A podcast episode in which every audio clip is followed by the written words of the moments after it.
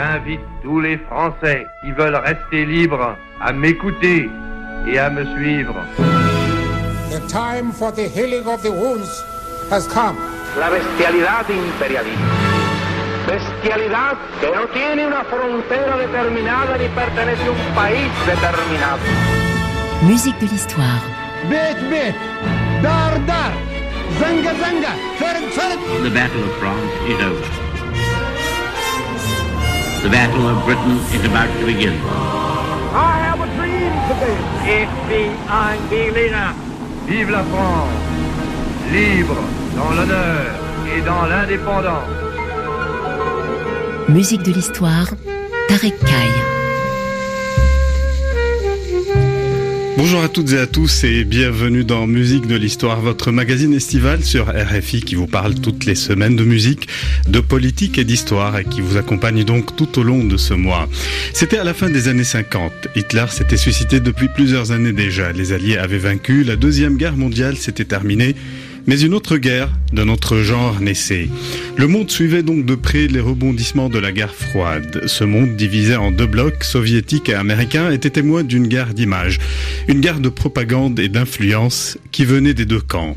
Ainsi, les États-Unis et l'URSS faisaient tout pour gagner les cœurs des citoyens à travers le monde, pour qu'ils soient acquis à leur cause. C'est ainsi qu'un sénateur noir américain de Harlem, du nom de Adam Clayton Powell Jr., eut l'idée de contrer la propagande soviétique qui présentait les États-Unis comme une nation barbare et discriminante.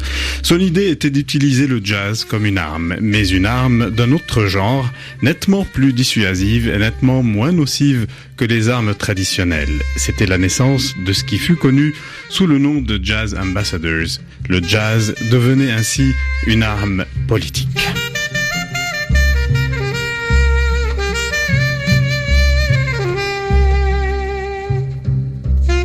Pour nous parler de ce sujet passionnant qui mêle musique et politique, diplomatie et propagande, j'ai le plaisir d'accueillir Claude Carrière, un des meilleurs spécialistes de la musique de Duke Ellington et un fin connaisseur de ses tournées des Jazz Ambassadors. Mais avant de passer la parole à notre invité qui aura donc beaucoup à dire sur cette période passionnante de l'histoire du jazz, Débutons cette émission avec un peu de musique d'un des acteurs et représentants de ce programme des Jazz Ambassadors, Dave Brubeck.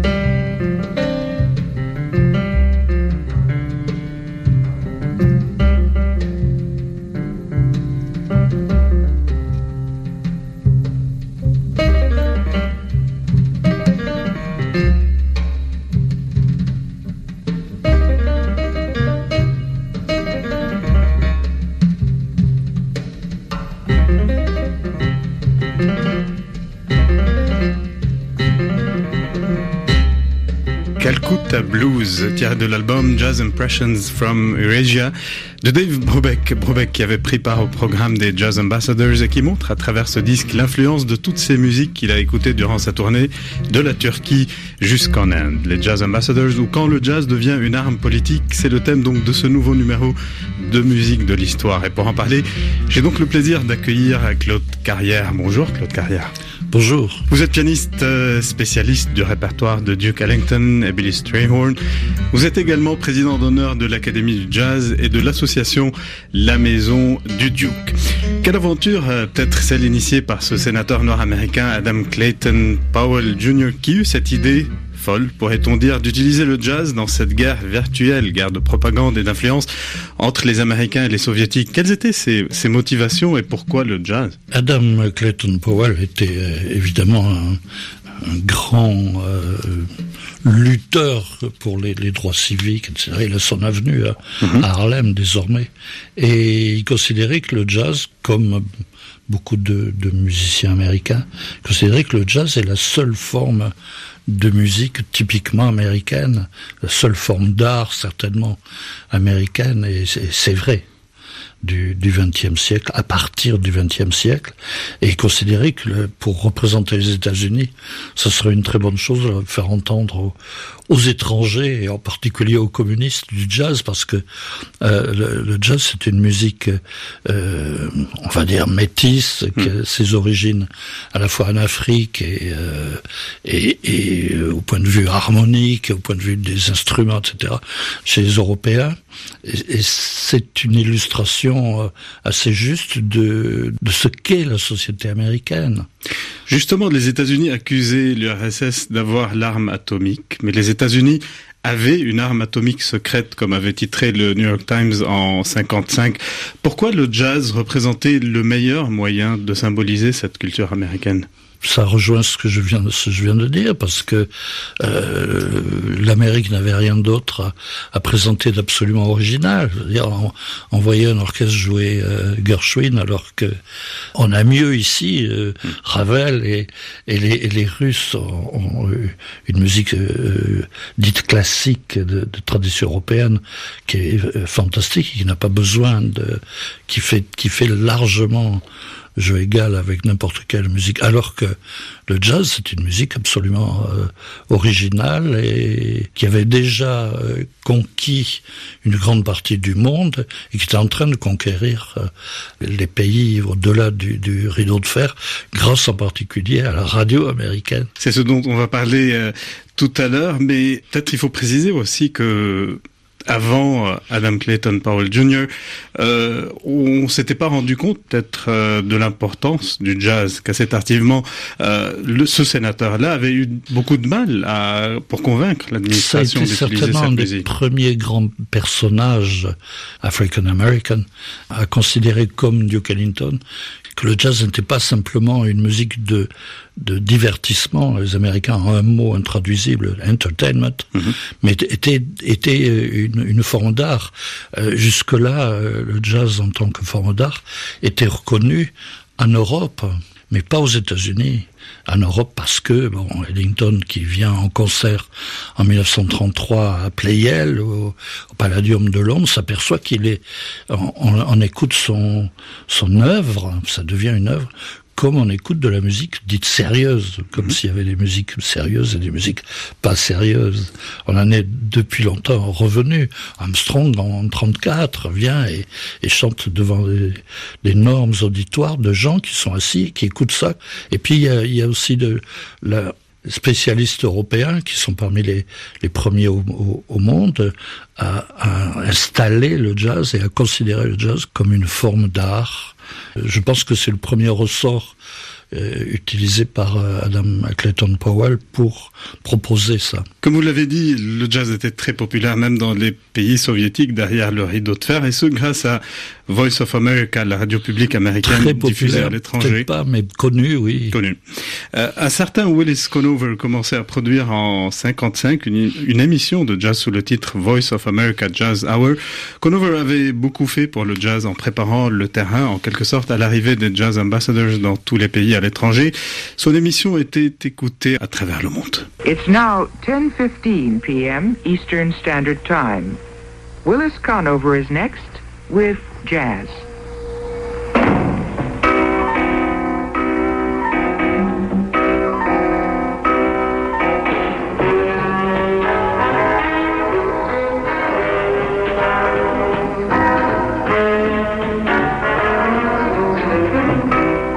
Time for jazz. Willis Conover in Washington, D.C. with the Voice of America Jazz Hour. On the night of December 7, 1956, Lester Young performed at Olivia Davis's Patio Lounge in Washington, D.C. Tonight, selections from Volume 2 and Volume 3. Lester Young in Washington, D.C., 1956. Thank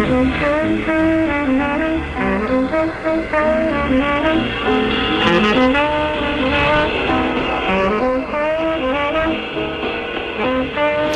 C'était donc un extrait de The Voice of America Jazz Hour avec cette voix légendaire de Willis Conover, une voix veloutée au ton saccadé, au débit lent et avec un anglais simple qui a fait de lui, aux yeux de certains, le premier prof d'anglais pour des générations de citoyens d'Europe de l'Est en pleine guerre froide. Euh, Claude Carrière, euh, ce Willis Conover, vous l'écoutiez vous-même ici en Et France oui, j'étais euh, jeune ado et je l'écoutais tous les soirs de, de mon Aveyron profonde.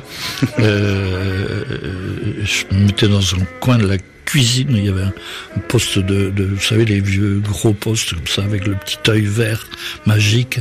Et j'allais sur les ondes courtes, aux alentours de, ça ressemblait à quelque chose comme 40, enfin, je sais pas. Quelquefois, je tombais sur, sur l'Albanie, les informations en Albanie. Alors, il fallait, c'était au millimètre près. Fallait être précis, Et puis, ouais.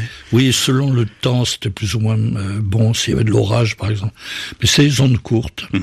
Et on pouvait écouter ça. L'émetteur était à, pour le midi de la France, l'émetteur était à Tanger.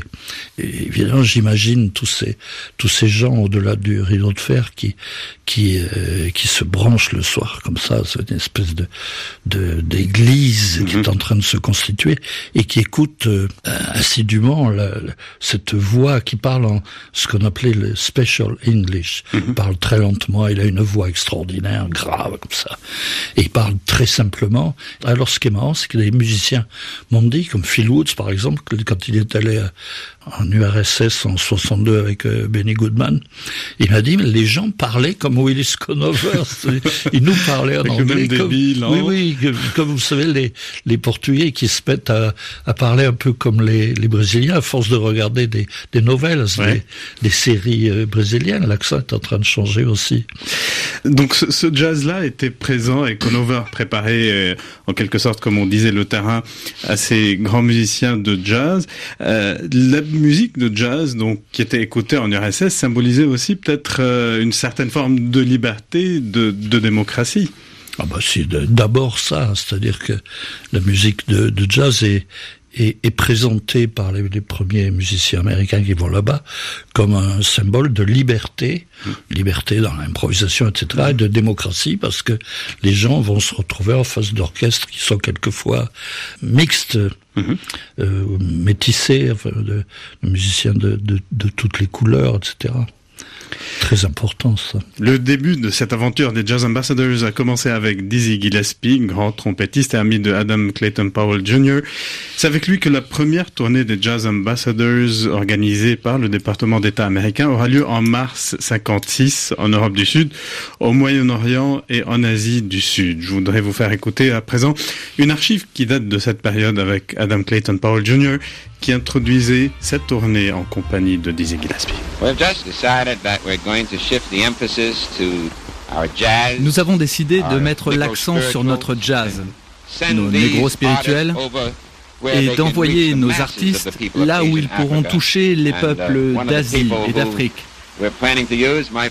Et l'un de ces artistes est mon ami Dizzy Gillespie, le père du jazz moderne. Nous n'aurons pas de mal à, convertir ces gens à notre musique. C'est la guerre cool. Fini la guerre froide. Notre meilleure arme, une arme légère.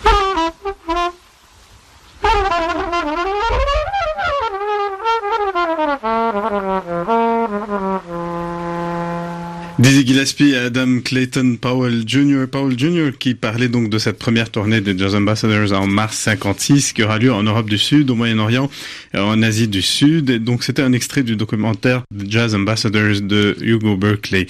Euh, comme le monde de la musique, euh, Claude Carrière n'est pas très loin de celui de la politique. Cette première tournée sera ainsi marquée par l'actualité du moment, euh, puisque Gillespie sera envoyé en urgence en Grèce alors qu'il était en Turquie, et ce pour calmer les esprits de jeunes étudiants grecs venus manifester contre les États-Unis devant leur ambassade. Et il, il va retourner, je crois, la, la situation d'une façon très habile, Mhm. parce que Gillespie, c'était bon, un, un grand créateur, un grand virtuose, un trompettiste magnifique, compositeur, etc. On le, on le sous-estime aujourd'hui, par exemple. euh, Les gens connaissent, tout le monde connaît Miles Davis, et euh, beaucoup, beaucoup de gens euh, découvrent Dizzy Gillespie l'année dernière parce qu'il aurait eu son temps. Son rôle, c'est au-delà de la musique, c'est certainement par ses, c'est un humoriste par son humour, par ses, ses discours, comme ça, à calmer les gens et à retourner une, une situation difficile. Cette tournée euh, marquera Gillespie qui sera influencé par la musique qu'il écoutera dans les pays euh, comme le Pakistan. Un petit mot peut-être euh, là-dessus. Avant, avant, je voulais dire que on voulait le, le, le briefer Mhm. avant de partir. Il a dit euh, foutez-moi la paix parce que ça fait 300 ans qu'on nous qu'on nous briefe. Je, je, me, débrouillerai, je me débrouillerai euh, très bien sans sans vos conseils. 300 ans en tant que noir, donc euh, il se considérait Ouais, voilà le par les descendant gens, par les d'esclaves. blancs, voilà. Surtout que Dizzy était du, du sud. Mhm. Et il en avait entendu et, et vécu des vertes et des pas mûres. Mhm. Un petit mot Alors, sur Dizzy, les oui, influences. euh, l'influence, c'est Dizzy, c'est le premier grand jazzman, par exemple, à avoir fait entrer les rythmes afro-cubains dans, dans le jazz Mm. dès, dès 1946, avec notamment Chano Pozo, qui était un, un génie de la, de la percussion, un génie cubain. Et puis Dizzy a, t- a toujours été très perméable à, à toutes les, les influences euh, euh, aussi bien orientales que, que afro-cubaines, oui. Et, et il a été un des premiers aussi à enregistrer, par exemple, des, des musiques brésiliennes. Puisqu'on y est, on parle et qu'on parle d'influence et de métissage, écoutons cet extrait avec Dizzy Gillespie à la trompette et Staff Smith au violon reprendre à leur manière l'esprit de cette musique pakistanaise en la mêlant à l'univers du jazz.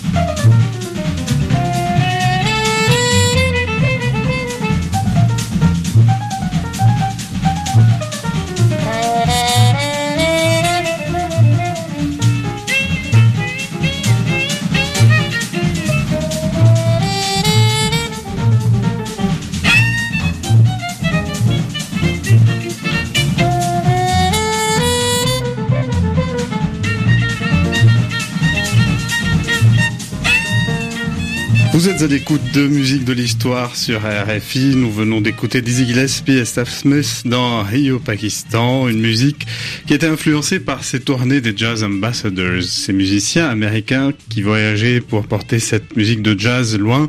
Et donc c'est le thème de l'émission d'aujourd'hui avec nous, Claude Carrière, pour nous éclairer euh, là-dessus. Claude Carrière, on dit qu'après ce concert ou son concert à Damas, euh, le public ne fut pas choqué par la présence de musiciens noirs et blancs sur scène dans l'orchestre euh, de Dizzy Gillespie, mais par la présence d'une femme tromboniste, euh, Melba Liston, et par la chanteuse euh, Dottie Salter. Oui, les gens étaient, étaient choqués certainement à l'époque dans ces, dans ces pays-là, de voir une femme jouer formidablement du trombone. Il faut dire que Dizzy l'a gardé, pas seulement parce que c'était une femme, mais c'était aussi une, une compositrice formidable qui, mm. qui apportait du, du, du grain au, répertoire de, de Dizzy. C'était pas, c'était pas un gadget. Après euh, Dizzy Gillespie et le succès euh, que remporte sa tournée, il était normal que le département d'État se tourne vers Louis Armstrong, la star, toute discipline confondue. Armstrong, euh, surnommé ambassadeur, ambassadeur Satchmo. Et ce titre d'ambassadeur, il l'avait eu avant même de prendre part à ce programme des Jazz Ambassadors. Armstrong refusera de représenter son pays en 57 après une tournée en URSS en raison de la position adoptée par le gouvernement américain après les incidents d'Arkansas, Arkansas, où des enfants noirs sont interdits d'intégrer des écoles dans lesquelles étaient scolarisés des enfants blancs. Et par là, donc, Louis Armstrong défiait l'administration du, du, du, président euh, Eisenhower. Oui, d'une façon assez violente d'ailleurs. Il a dit je veux, je veux pas aller représenter un, un pays qui, qui interdit euh, aux gens de mon de my people, de, de, de mon peuple. Mm -hmm d'aller à l'école avec euh, les enfants des autres euh, communautés. Et sa déclaration est, est, une, est une merveille. Et, en disant et, que le gouvernement pouvait aller se faire voir. Oui. euh, un mot de quatre lettres. Euh, oui, vous êtes, vous êtes extrêmement bien élevé, mais ça commence par un F. Voilà. Et j'ai trouvé ça formidable de la part d'Armstrong, qui s'embarrassait pas quelquefois de, de formules pour s'exprimer. Cette prise d'opposition d'Armstrong ainsi que la mobilisation de beaucoup de personnes fera fléchir justement le gouvernement. Le président Eisenhower enverra ses troupes en Arkansas et Armstrong acceptera de faire une tournée en Amérique du Sud pour le département d'État. Mais peut-être la tournée Claude Carrière d'Armstrong la plus intéressante aura lieu en 61 quand il pose ses pieds pour la deuxième fois en Afrique. Il visite 14 pays en 45 jours. Euh, comment se passe cette tournée? Merveilleusement parce que les gens euh, accueillent un, musicien noir, un, enfant de, chez eux. Armstrong, vraisemblablement, sa famille est d'Afrique de, l'Ouest, du sud de l'Afrique de l'Ouest, d'après ce qu'on a, les recherches qu'on a faites et ce que j'ai pu voir, moi, dans, certaines plantations de Louisiane et ils le reçoivent comme un, comme un prince et lui joue le, joue le jeu. Quoi. et, et, au Ghana, par exemple, on, on vient, on le reçoit, on, il assiste aux, aux danses euh, et, et, à des concerts de, de musique de là-bas. Et puis il donne sa musique et on s'aperçoit qu'elle n'a pas grand-chose à voir d'ailleurs avec, avec la musique, musique africaine. africaine ouais. Mais, mais bon, c'est un enfant du pays qui revient, qui revient au pays. Ces tournées des, des, Jazz Ambassadors, comme on l'a déjà vu, ne se limitaient pas aux musiciens noirs, mais il y avait également des stars blanches. C'était le cas du pianiste Dave Brubeck et du clarinettiste Benny Goodman. Dave Brubeck fut choisi en 58 pour jouer dans beaucoup de pays, dont la Pologne. Et ces concerts feront date là-bas. Il s'agissait des premiers concerts de jazz live en Pologne. Euh, au-delà du, du rideau de fer. Au-delà du rideau de fer. Donc l'importance peut-être, euh, ce, public-là polonais, il, il adulait Dave Brubeck. Euh... Bah, il, a, il a su les déjà bon certainement il connaissait ses disques hmm. les plus fameux et, c'était une star, Brubeck. Au début des, années 50, en 53, 54, avec son quartet, il gagnait autant d'argent que tout l'orchestre de Duke Ellington. Il faisait la tournée des concerts de toutes les, universités, etc. Quand certains orchestres de couleur, on va dire, mhm. étaient obligés de, donner des, des, balles assez minables dans des lieux qui étaient encore ségrégés. Il faut pas mhm. trop rêver. Et Brubeck euh, avait l'intelligence et la, la chance de, de, jouer une musique assez savante. Il avait été euh, l'élève de Darius Milhaud mhm. en Californie et en même temps euh, très attrayante, notamment grâce à l'alto, au saxophone alto très très très très doux, très je sais pas comment dire, onctueux mhm. de Paul Desmond après justement cette tournée euh, ou la tournée d'Armstrong et de Brubeck, euh, ces deux grands musiciens se sont associés pour travailler sur une comédie musicale intitulée The Real Ambassadors, les vrais ambassadeurs, et qui reflétait donc à travers cette comédie musicale l'ambiance de ces tournées à l'étranger. Represent American society, noted for its etiquette, its manners and sobriety. We have followed protocol with absolute propriety. We're Yankees to the core. We're the real ambassadors, though we may appear as bars. We are diplomats in our proper tasks. Our regard becomes habitual along with all the ritual, the diplomatic corps has been analyzed criticized by NBC and CBS. Senators and congressmen are so concerned they can't be set. State Department stands and all your coup d'etat has met success and caused this great uproar. Who's the real ambassador? Yeah, the real ambassador. Who's the real ambassador? It is evident we represent American society, noted for its etiquette, its and sobriety. We have followed protocol with absolute propriety. We Yankees to the core. We're the real ambassadors, though we may appear as foes. We are diplomats in a proper hands. Our God becomes habitual along with all the ritual. The diplomatic corps has been analyzed and criticized by embassy and CBS. Senators and congressmen, so concerned to cancel state process. Or two thousand men, sex cause that's great uproar. Who's the real ambassador? Yeah, the real ambassador. I'm the real ambassador. It is evident I was sent by government to take your place. All I do is play the blues and meet the people face to face. I'll explain and make it plain. I represent the human race and don't pretend no more. Who's the real ambassador? Certain facts we can ignore. In my humble way, I'm the USA. Though I represent the government, the government don't represent some policies I'm for. Oh, we learn to be concerned about the constitutionality. In our nation, segregation isn't a legality. Soon our only differences will be in personality. That's what I stand for. Who's the real ambassador? Yes real ambassador. In his humble way, he's the USA. Though he represents the government, the government don't represent some policies he's for. Oh, we've learned to be concerned about the constitutionality. In our nation, segregation isn't a legality. Soon our only differences will be in personality. That's what I stand for. He's the real ambassador. Yes, the real ambassador. Musique de l'histoire, Tarek Kai. Who's the real ambassador? Certain facts we can ignore. In my humble way, I'm the USA. Though I represent the government, the government don't represent some policies I'm for. Euh, qui est le vrai ambassadeur Avec modestie, je suis les États-Unis, même si je représente le gouvernement. Le gouvernement ne représente pas certaines politiques que je soutiens. C'était donc la voix de euh, Louis Armstrong, un extrait de The Real Ambassador, cette comédie musicale sur laquelle on travaillait Louis Armstrong et Dave Brubeck. Claude Carrière, il y avait donc dans ces paroles cette idée qu'un artiste américain pouvait partir à l'étranger, en tournée grâce au département d'État, et il pouvait critiquer librement la politique de son propre pays sans être dérangé, et même un artiste noir pouvait le faire.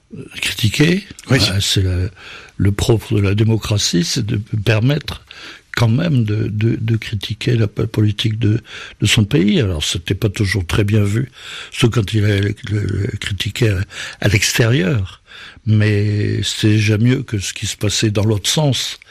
Euh, dans, le, dans, les pays de, derrière le, le, rideau de fer et, et les gens de là-bas sentaient bien que ces, ces, musiciens euh, noirs ou blancs euh, représentaient quand même une idée de démocratie et de, et de la justice, même si chez eux mmh. euh, il y avait encore de graves problèmes. Je veux dire, en, en Louisiane, euh, il a fallu attendre le début des années 70 pour que, euh, je, je, connais des cas précis, euh, on puisse aller dans une école intégrée. Mmh. Mais ces artistes-là, donc les jazz ambassadors, même les officiels du State Department ne leur interdisaient même pas de parler de, de ces questions de discrimination raciale à l'étranger. C'est ce qui faisait peut-être à leurs yeux la supériorité des États-Unis en comparaison avec euh, l'URSS. Euh, il y a d'abord le fait que pendant ces tournées, euh, les musiciens étaient encadrés et qu'ils donnaient dans, dans, chaque ville des conférences de presse dans le centre culturel euh, américain ou l'ambassade américaine et que les musiciens euh, se, euh, retenaient assez de, de, de, de, balancer des choses très désagréables parce qu'il y avait, le, il y avait certainement leur gagne-pain au, au, bout. Enfin, je, je, je pense que il n'y a jamais eu de graves problèmes, même de la part d'Armstrong. Euh, Duke Ellington, d'ailleurs, euh, le disait dans, son ouvrage, il disait que euh, nous ne sommes pas obligés de censurer nos opinions personnelles, politiques, sociales ou religieuses. Nous sommes citoyens d'un pays libre et notre parole n'est pas contrainte. Oui, puis euh, Ellington était un garçon assez intelligent pour euh, pour enfumer à peu près tout le monde. mais, mais, en même temps, on, on savait très bien ce qu'il pensait et, et, ce qu'il avait ce qu'il avait souffert euh, tout au long de, de, sa carrière. Mais bon. Euh, il y avait, il y avait le fait de, de continuer à faire travailler un orchestre de 15 ou 16 musiciens. Claude Carrière, euh, autre musicien blanc à cette époque à prendre part au programme du State Department, c'était le fameux clarinettiste Benny Goodman qui se produit pendant huit semaines dans six villes du RSS. Euh, le président Khrouchtchev assistera à l'un de ses concerts et n'hésitera pas à exprimer peut-être euh, tout le désamour qu'il ressentait oui, à l'égard du jazz. Il n'aime pas le jazz, mais enfin il est, il est sympa d'être venu au, au concert. Et Goodman est un garçon très bien élevé. Il a un orchestre euh, grande majorité blanche. Il a deux trompettistes noirs et une chanteuse noire, une ancienne chanteuse de chez Duke Ellington. Et il est tellement insupportable d'ailleurs que certains des musiciens, dont un trompettiste, trouveront le moyen de d'inventer le, le décès de sa belle-mère pour partir et rentrer aux États-Unis le plus vite possible et il sera très désagréable aussi avec la chanteuse. Il la laisse chanter trois chansons au début de, de la tournée, mm. puis deux, puis une au cours des derniers concerts. C'était un, un, homme euh, absolument insupportable par certains aspects de relation. Il y a, il y a la moitié d'un bouquin de son bassiste, Bill Crow, qui raconte le, cette tournée. C'est C'est vraiment assez acrobatique. Mais mis à part son, son caractère un peu particulier, pour ah, vous, très fier de représenter les, les États-Unis. Mais pour vous, euh, sa tournée en URSS avait beaucoup d'importance. Je pense que ça fait partie des, oui, dans cet ordre d'idées, ça fait partie des événements, hmm. des choses les, les, plus fortes, oui. Il y a d'ailleurs un double album, un disque qui, qui fait entendre un, un concert à Moscou très bel orchestre il avait réuni avec un très beau répertoire. D'ailleurs, c'est ce qu'on va écouter tout de suite avec un, un extrait de cette tournée-là et de ce fameux concert dont vous parlez à Moscou en 1962.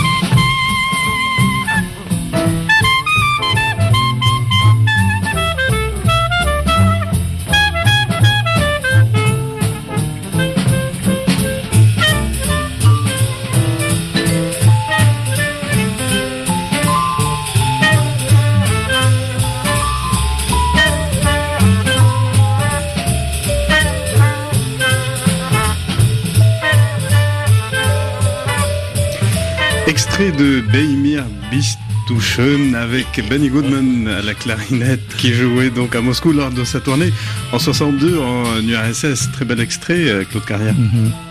C'est un, morceau que, que Goodman jouait déjà en 1938, euh, je crois, au cours de ce fameux concert à Carnegie Hall, à New York, le premier concert de jazz dans, cette, dans ce temple de la musique encore une fois, sérieuse. Après euh, Dave Brubeck, euh, Dizzy Gillespie, Louis Armstrong, euh, Benny Goodman, on arrive à la dernière de cette tournée qui fut celle de Duke Ellington, tournée qui le mènera dans beaucoup de pays, je cite, dans des villes comme Damas, Beyrouth, Jérusalem, Kaboul, New Delhi, Bombay, Karachi, Téhéran, Ispahan, Bagdad. Euh, il s'agit peut-être, euh, Claude Carrière, de l'une de ses plus importantes euh, expériences musicales. Il en parle d'ailleurs dans son autobiographie Music is my mistress, la musique est ma maîtresse. C'est surtout une de ses plus grandes expériences dans le domaine du voyage, mm. parce qu'ils partent le 9 septembre 63. Mm-hmm.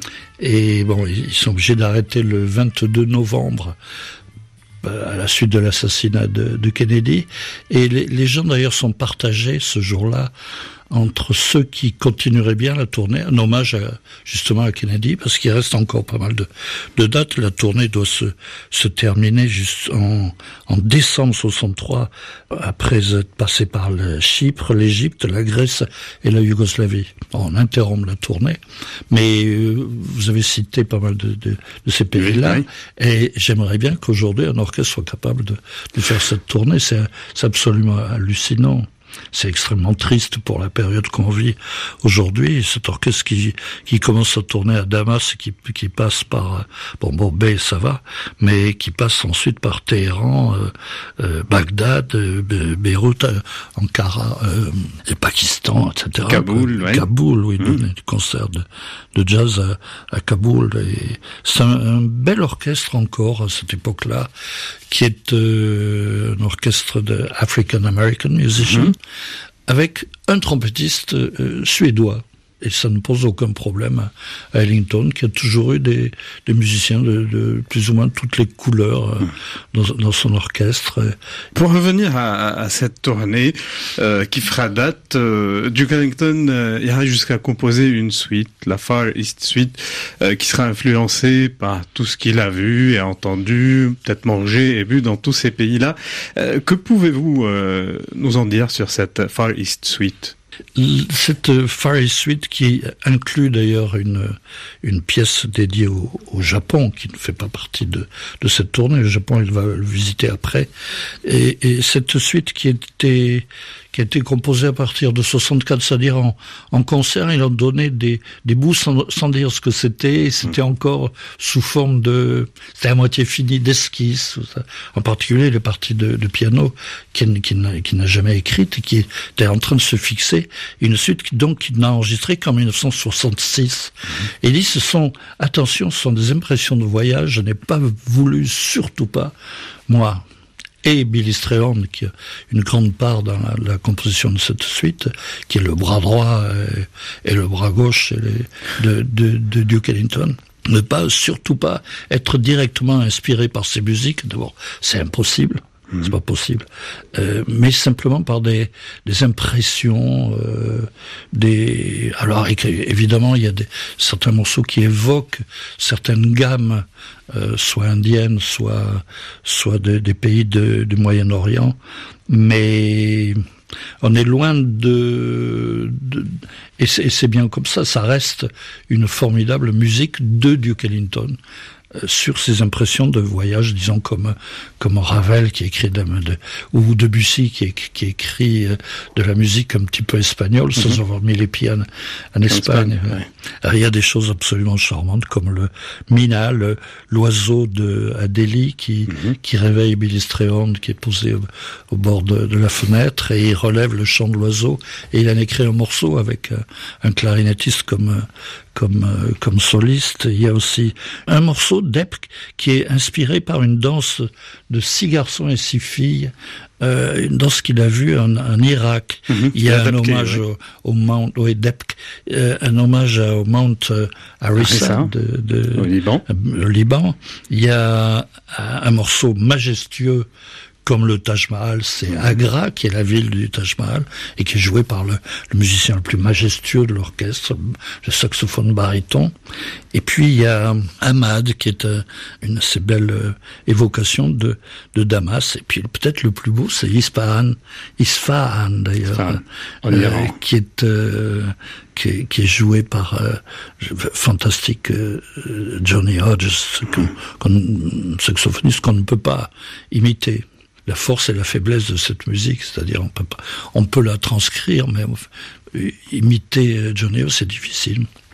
Claude Carrière, on a fait un peu le tour de toutes ces tournées légendaires de ces euh, Jazz Ambassadors. Avant de terminer cette émission, peut-on dire que les Jazz Ambassadors euh, ont sauvé le monde d'une troisième guerre mondiale à cette époque ou il serait peut-être exagéré de le formuler ainsi? Je pense c'est peut-être un petit peu exagéré, mais si c'est le cas, c'est formidable parce que c'est vrai que c'est vrai que c'était un petit peu chaud à l'époque et qu'on a risqué une troisième guerre quand on, est passé près au début des années 60, mmh. paraît-il, avec le recul aujourd'hui. Ça, c'est effrayant. Pour revenir à la musique, ces tournées donc s'arrêteront en 63 euh, avec euh, la mort de Kennedy. Pourquoi ce qui prévalait peut-être dans les années 50 et 60 n'est plus applicable aujourd'hui? Et pourquoi euh, une belle aventure comme celle-ci s'est terminée sans qu'il n'y ait d'équivalent dans le monde d'aujourd'hui? Est-ce un constat d'échec par rapport à la force de l'art et de la musique face aux politiques Point de vue artistique, je pense que c'est un échec, mais il y a aussi le fait que tous ces, pays visités à l'époque sont devenus ouverts ou irrémédiablement fermés aujourd'hui pour certains pays d'Orient, les, autres pays, aussi bien le Japon que l'Amérique du Sud, que, que la Russie, etc., et que les pays de l'ancien bloc de l'Est sont maintenant ouverts. Euh, l'orchestre de Tad Jones mais Lewis a fait des, des tournées magnifiques euh, en 1972, 13, 14. Ellington est allé en Russie en 1971 et a eu beaucoup de succès. Et puis maintenant, il n'y a plus aucun problème. Enfin, je veux mhm. dire, il y a des, des échanges de, de musiciens de, de tous les pays du monde entier. Alors peut-être qu'il n'y a, plus de nécessité de la part du gouvernement américain. C'est comme ça que je vois les choses, mais je suis surtout pas politicien. mais peut-être pour terminer sur une note positive, on peut dire, euh, vous serez peut-être d'accord, euh, que la musique a sauvé le monde à cette époque-là, peut-être de quelque chose euh, de... Bah, si c'est vrai, on peut être très fier d'aimer d'aimer cette musique et passionnément et et, et, et, de la faire connaître, ce que vous faites en, ce moment, euh, grâce notamment et surtout, vous voyez, à la radio, puisque mhm. euh, la Voix de l'Amérique a eu un, un, grand rôle pour ça. Et bien sûr, ces notes positive, je dirais. Nous arrivons, Claude Carrière, à la fin de cette émission. Je vous remercie beaucoup, Claude Carrière, d'être venu nous parler avec passion de cette formidable aventure qui était celle des Jazz Ambassadors. Merci beaucoup. Merci de m'avoir euh, reçu. Je rappelle que vous êtes pianiste spécialiste du répertoire de Duke Ellington. Amateur. Si, si.